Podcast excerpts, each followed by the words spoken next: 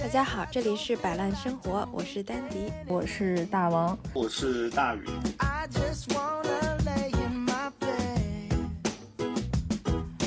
摆烂生活 （Balance Life） 是三个整理师大王、大宇和丹迪的对谈聊天播客，围绕整理与生活、balance 与摆烂展开，分享整理中的见闻、体验和各种鸡零狗碎，以及一些保持 balance 的随机小窍门。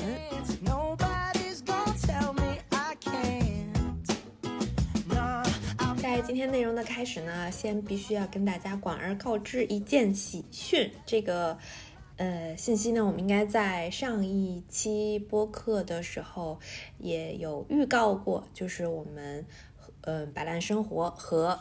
播客中年延长线嗯共同办的一个展览已经上线了。那这个展览的名字呢，叫做《人生整理地图》。嗯，首先先说一下这个展览的地点吧。这个展览地点呢是在播客中年延长线，他们有一个线下店，叫做古河豆。嗯，古河豆这个线下店呢是位于北京，是在北京的朗园 Station。在这个嗯古河豆的这个店里面呢，我们跟他们一起策划了这场展览，为期三个月，一直到十一月十九号结束。所以如果嗯什么时候去。逛的时候，大家可以顺便去我们的展览看一看。大家好，我是大宇啊。今天呢，因为丹迪不是阳了嘛，所以我们这一期摆烂生活就摆烂了一期哈。嗯，那今天不用出去录播客了。嗯，我在家里边儿，这会儿正在煮那个紫苏桃子饮，不知道大家能不能听见啊？我现在就在灶台边上。看着它咕嘟咕嘟冒着泡，嗯，里边有平谷产的大桃，然后呢有紫苏叶子，还有呃从云南买的雕梅，就是腌制的一种梅子，然后还有呃新疆的钓竿杏做的杏干儿，然后呢放一点冰糖一点水，啊，其实在一块儿大概煮到它的汤汁变得很粘稠，啊，然后就可以关了火，嗯。放在冰箱里边啊，冰镇一下。那你想吃的时候呢，其实可以把它盛出来，直接当甜品啊，蒯着吃就非常非常的好吃啊。或者如果你愿意配一个冰淇淋哦，那也非常的棒。嗯，或者你愿意的话，可以把它兑一点苏打水，再放一点薄荷叶子或者紫苏的叶子，嗯，应该也挺好喝的。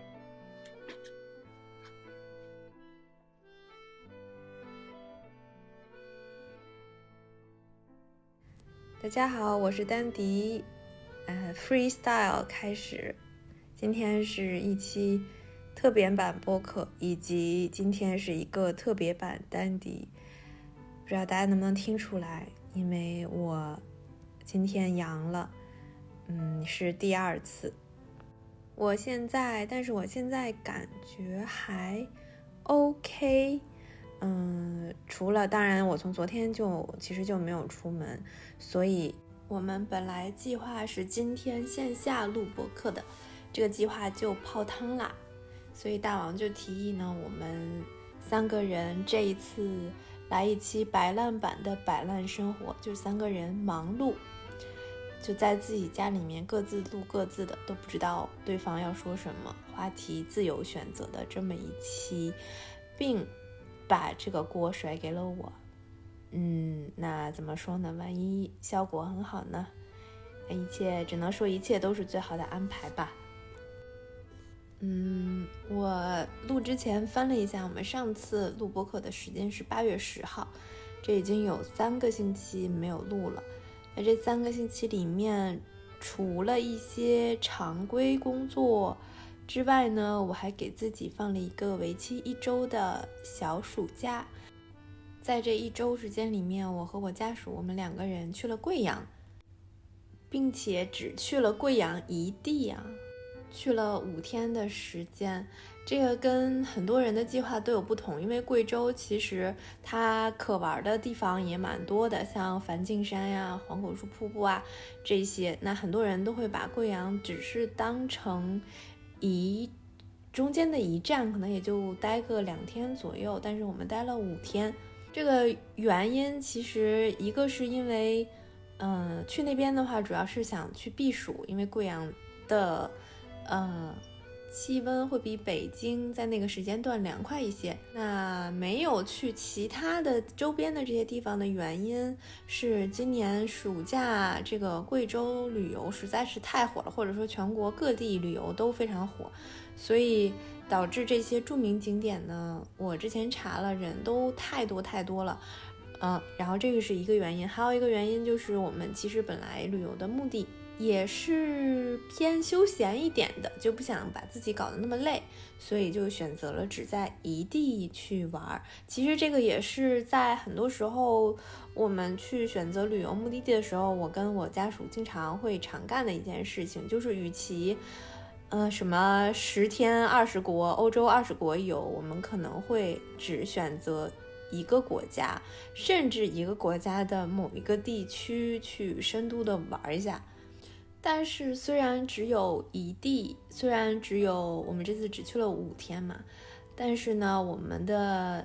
旅程，因为我很喜欢沉浸式旅游。什么叫沉浸式旅游呢？我们之前录过一期播客，叫做沉浸式收纳。就这个沉浸式收纳，可能不是我们生活整理师所指的收纳，跟我们说的收纳一点关系都没有。但是在旅游上面，我很喜欢。我愿称之为沉浸式旅游，我会尽可能的去拉长这个时间线，以及我对这个地方的一些了解。那比如说，这次在去贵阳之前，我们一起看了一个纪录片，美食片，叫做《寻味贵阳》，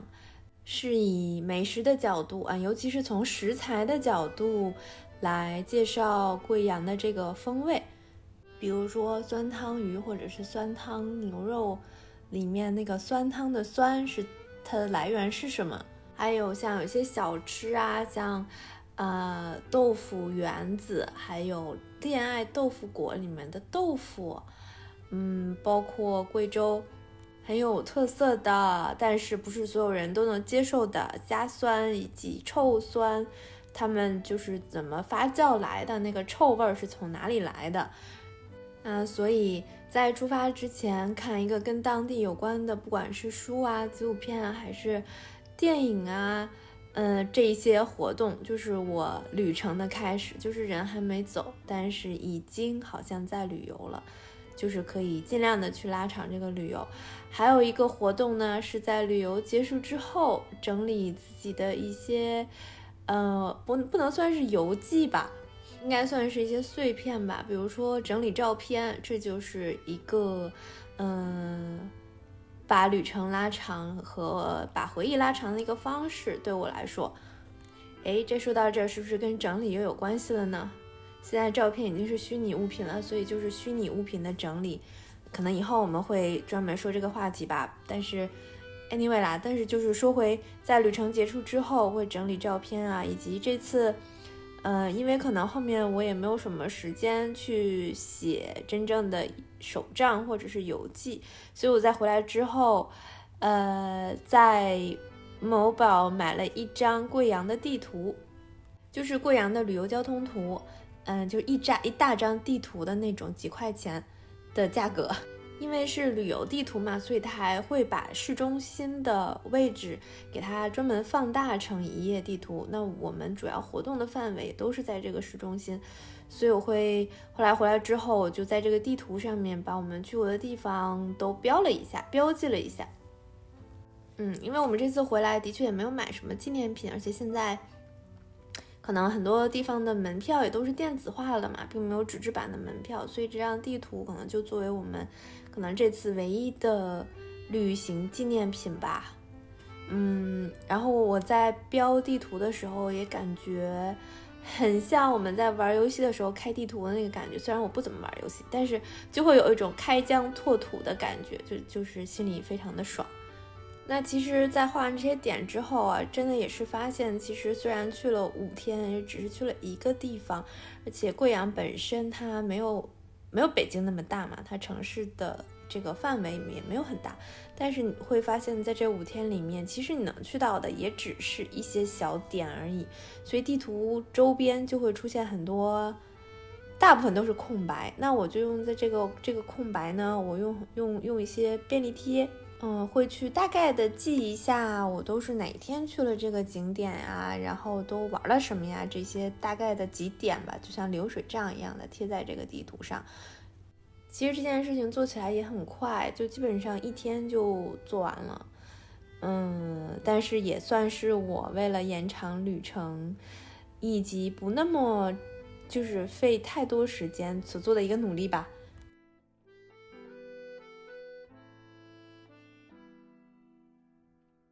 Hello，大家好，我是大王。那本期摆烂生活是三个主播的一起摆烂。嗯，我们这期也就是拍脑袋说，既然大家可能碰不上面了，没法录播客了，那就给大家出了一个呃创作，也就是说让大家随便想录什么录什么，然后最后我给合成剪成一期摆烂式的播客内容。那因为毕竟是我剪嘛，所以我也偷偷的先提前听了听丹迪和大宇哥分享的内容。嗯，我主要是想跟大家分享，就是在我们这期播客上线之后的，呃，周五、周六、周日，呃，三四天后吧，也就是下周一，我就要正式入职，回归职场生活了。嗯，然后这个事儿确实也挺突然，也确实没有想到我这么快就能找到一个自己很喜欢的一个工作。对，这个其实是没有想到的，因为其实，在找工作的这个过程当中，我自己的心态放的比较平的，就是先找一个，找一个能够养活自己的，然后可以再慢慢的去发展整理师这个职业。但是我觉得还挺幸运的，就是，嗯，在投简历的过程当中找到了一个，嗯，自己对于不管是这个公司的氛围，还是工作内容，然后以及接下来要做的事情、接触到的事情，都非常感兴趣的这样一个公司以及一个岗位。所以就是，嗯，在沟通完之后，就是因为我确实也没有想到这么快就能找到嘛，所以我这周其实，嗯，跟公司提到，就是我这周可能没法入职，等到下周才行，因为可能还有陆陆续续一些事情要去完成。那我在呃确认了要入职的这件事情，第一时间就跟丹迪和大宇哥说了，因为毕竟我跟丹迪是搭档，很多事情都是一起来做的，所以我也考虑说，不知道后面会不会就是影响到他的这个工作进程。当然，我后来是觉得，就是之后呢，我还是。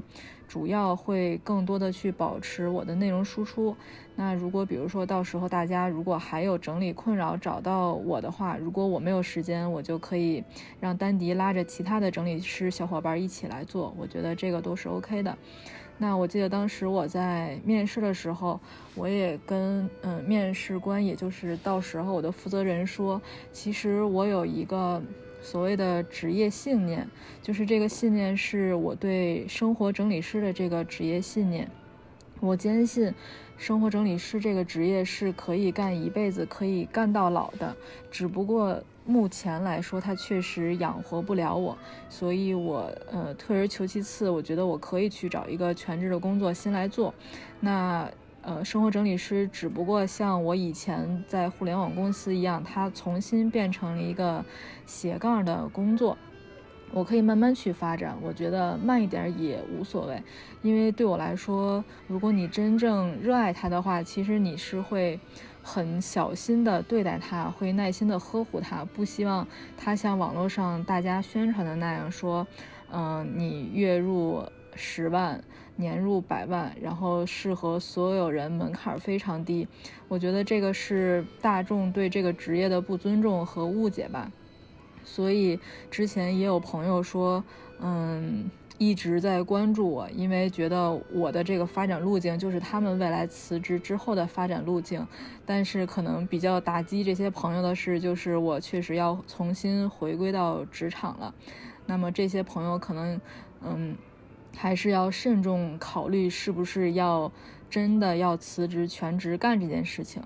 对，然后接下来我们的播客还会，嗯，保持我们双周周四的这个上新，所以大家请放心，不会影响这件事情。而且我接下来，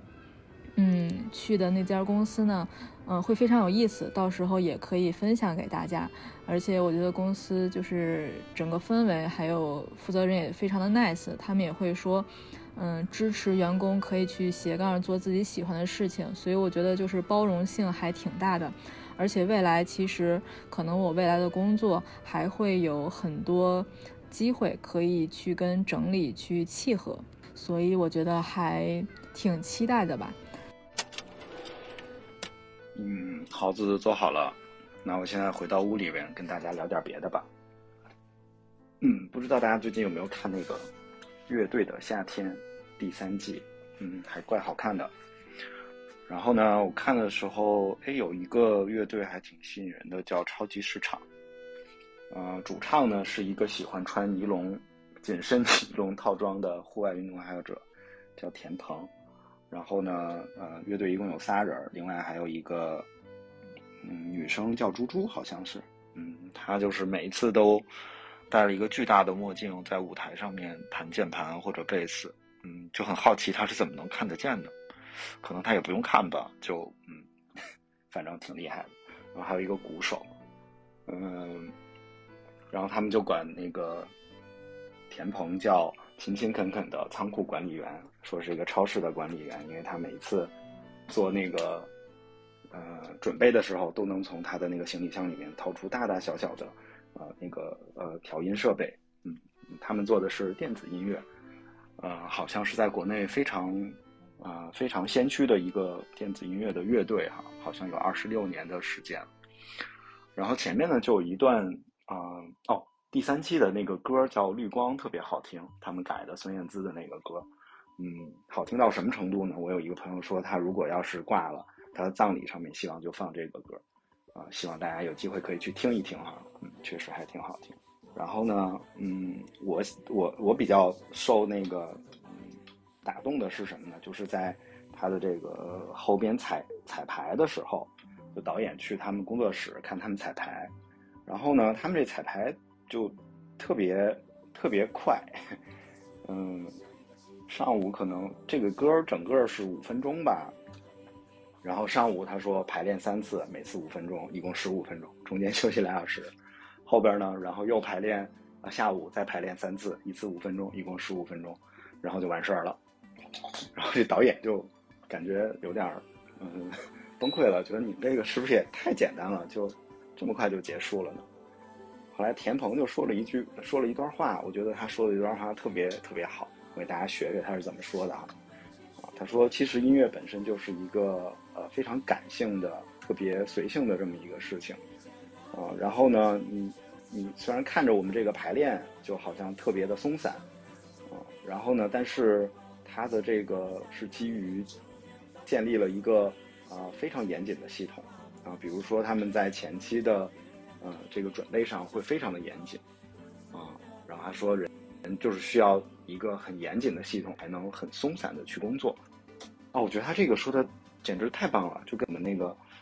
整理上面的。简直就是非常非常契合，就是我们其实做生活整理师的这群人，我们一直做的一个工作呢，就是帮助大家啊，从无序中慢慢的建立起啊秩序哈。那这个秩序是怎么建立的呢？它其实就是靠一套呃整理的整理和收纳的系统来完成的啊。就你后面的生活如果想要轻松一点，想多偷懒儿，那其实唯一。你能做到的就是你前面要花一点时间把这个系统建立起来。可能大家如果听我们的播客听了很久的话，如果是经常跟我们在一起的听友，你一定能常听到我们说这句话，就是啊，要建立一个系统。所以我觉得，嗯，这非常的棒，给田鹏点一个赞。哎，怎么说了半天，好像又说到整理上了，整理地图和整理纪念品、整理照片什么的。那再说回贵阳吧，说说这次旅程的一些发现。就首先，先说说吃的吧。因为吃的的确是去贵阳的一个重要的目的地，不管是不目的，不管是对谁来说都是。哦，对，我们在走之前还会还听了一期，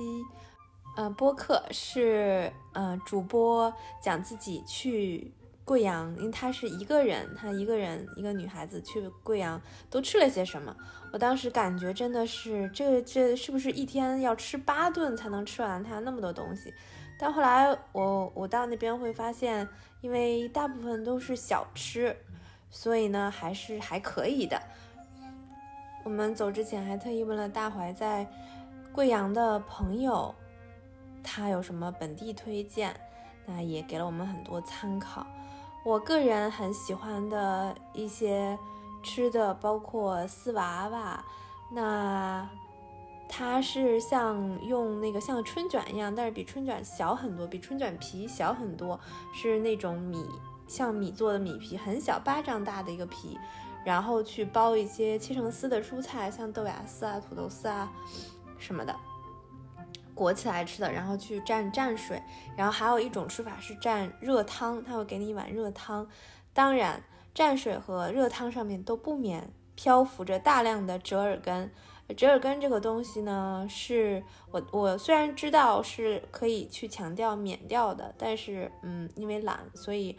呃，从从从去吃的第一站就没有让他们去免，甚至后来我们还喝了一杯折耳根红冰红茶，但它只是一切了一些折耳根的末。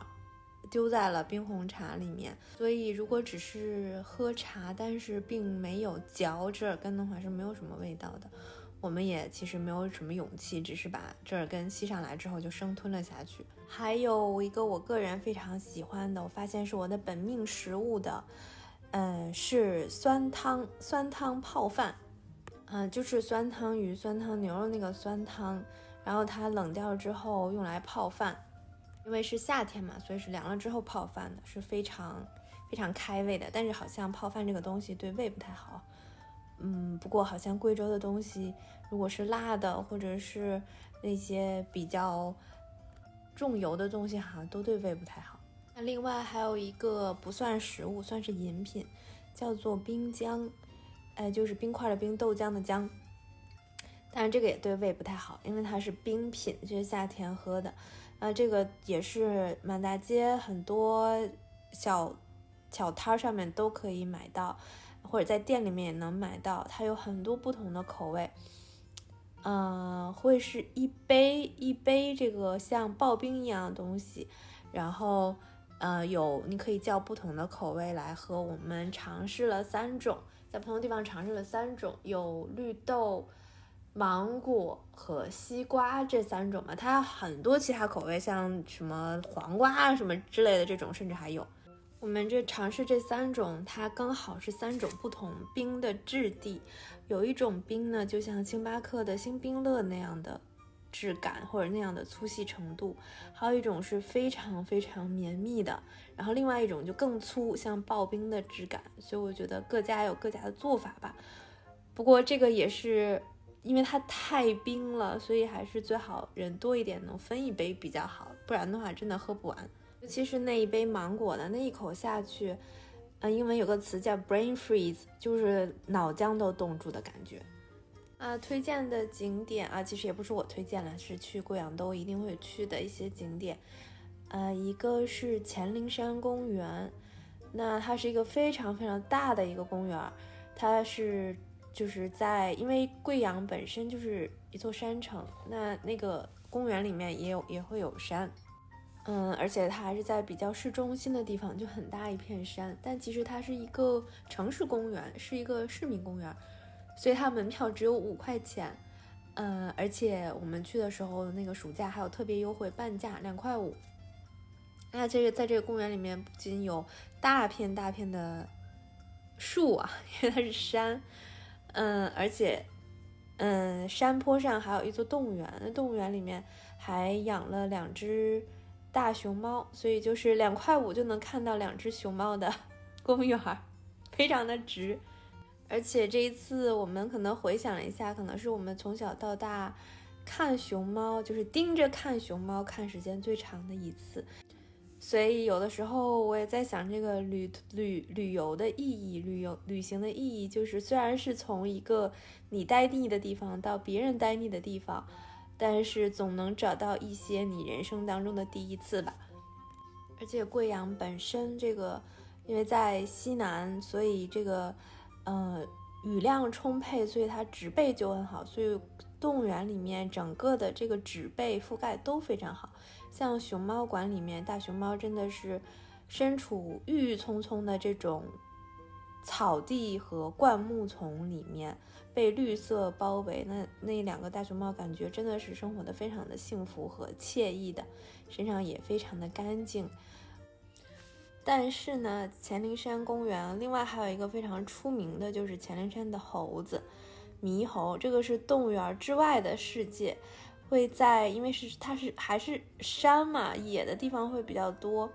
那在动物园这条路呢，它是呃游客非常非常非常多的人太多了，所以呃猴子还蛮少的。但是在一些其他的路上面，你就不能在这个路上掏吃的和喝的，会有猕猴过来抢。当然我我知道峨眉山的猴子也蛮凶的。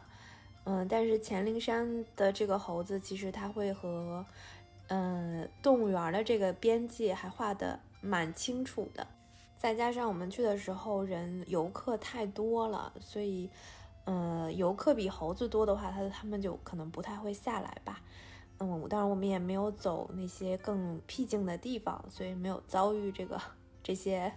猴子抢吃的的事件。另外呢，贵阳本身是一个非常有生活气息和市井气息的城市，那所以走在它的老城区里面，因为它本身是个山城，那楼又建的比较密，有些新楼又非常的高，所以那个呃感觉也蛮不一样的。嗯，给我感觉是一种虽然老，但是老而不衰的那种景象吧。就无论是走在这些老街里面，还是说，嗯，它还有一个可以俯瞰老城区的，呃，山叫东山寺，也是一个比较高的一个公园。那个爬起来真的很辛苦，很辛苦。但是爬上去之后，俯瞰老城区，也会给我们一种非常有生活气息、非常有活力。呃，虽然看起来并没有那么现代化或者是时尚都市感，啊，特别是。其实我们在有一期播客里面讲到疗愈，像大宇和我在出去玩的时候，都会说很喜欢去当地的菜市场。那我们这次也去了当地的呃一些菜市场以及花鸟市场。那它这个贵阳的这些市场呢，可能没有大家脑海里面想的菜市场的那种那么浪漫，它是非常。我我可以用原生态来形容吧，就是视觉、听觉和嗅觉的冲击力还是蛮大的。当然，那个花鸟市场很可能很快就会从原生态搬到楼里面去了，我们可能也是呃最后一些去看到它的原生态的人了。但是它也是生活的一部分，你会感受到他们对生活的那种热爱和努力。啊，好啦，那说了半天，好像我终于圆回生活这个话题了。那么，其实如果我们，呃，三个人如果这期碰面的话，其实我们想聊一聊焦虑这件事情。当然，我们，嗯，之后碰面会继续聊这个话题。那我可能会是属于间接性的焦虑。那如果有朋友看过我写的公众号文章的话，会知道我的情绪可能会偶尔低谷，然后。有一些焦虑的状态，当然，我觉得就是接受自己坏情绪的到来，但是不要深陷其中，就是一件好事儿。当然，我觉得面对一个新的生活状状态是非常需要勇气的。嗯，说实在的，就是我能够接接到这份工作，其实带着感恩，然后感激，甚至是挺开心和兴奋的。但是随之而来的，其实还是有一些恐惧在的。因为我不知道，嗯，这件事情到时候，嗯，我会不会就是对于生活整理师的这个这个斜杠的工作影响到底有多大？然后不知道会对丹迪的影响有多大，所以，嗯，还都是一个未知数吧。但是我觉得所有的东西，就是当你害怕的时候，其实你害怕的就是那个未知的东西吧。但是未知的东西它到底会不会到来，其实也说不准。所以我还是告诉自己，顺其自然的心，按照自己的想法心去生活，心去尝试，然后再慢慢的去调整。所以也想把这种心态分享给大家吧。因为我觉得可能有时候朋友来找我聊天，可能都会面临这样一种情况，就是觉得自己没得选了，然后觉得自己接下来不知道怎么办了。那么可能在我看来，就是兵来将挡，水来土掩土掩的这个事情。嗯，一切都肯定是有解决方案的，只是可能那个决定不是你最想要的。但是我觉得，如果当下那个那个选择就是你目前来说选择的最好的，且你自己能接受，甚至是像我一样很幸运遇到了一个喜欢的，那我觉得你就去尝试去做就好了。所以这期的摆烂就是想给大家分享一下我近期的一个生活近况吧。嗯，与整理无关，但是觉得作为全职生活整理师这个这个事情，一个小小的落幕和一个小小的 告别吧。对，当然我觉得我我还是很开心。嗯，全职这一年多做生活整理师，因为得到了非常多朋友，嗯，身边的亲朋好友，甚至是一些陌生人的支持和帮助。对，而且不管是通过产出内容，然后做整理，嗯，开设课程，或者是做播客，都是遇到了非常多有意思的人。然后有些人成为了朋友，有些人可能成为了客户，成为了学员。我觉得还都挺有意思的，所以我觉得都是一种缘分。嗯，希望大家可以继续支持我们的摆烂生活。接下来我们也会分享更多与整理与生活相关的内容。好吧，我今天就想聊这么多。呃，大王说要聊十分钟，我这总共还没有聊五分钟。嗯，那不管怎么着吧，就这样吧，我摆烂了，拜拜。所以就是 freestyle 了一期，但是啊，还是努力的跟生活有关吧。嗯，那就这样吧。那这期就这样了。欢迎大家可以多给我们留言，多分享我们的播客内容。然后，如果你有什么想听的内容，也欢迎大家在评论区里边告诉我们，这样我们就不用每次绞尽脑脑汁的来想我们这期要聊什么了。嗯，那就这样啦。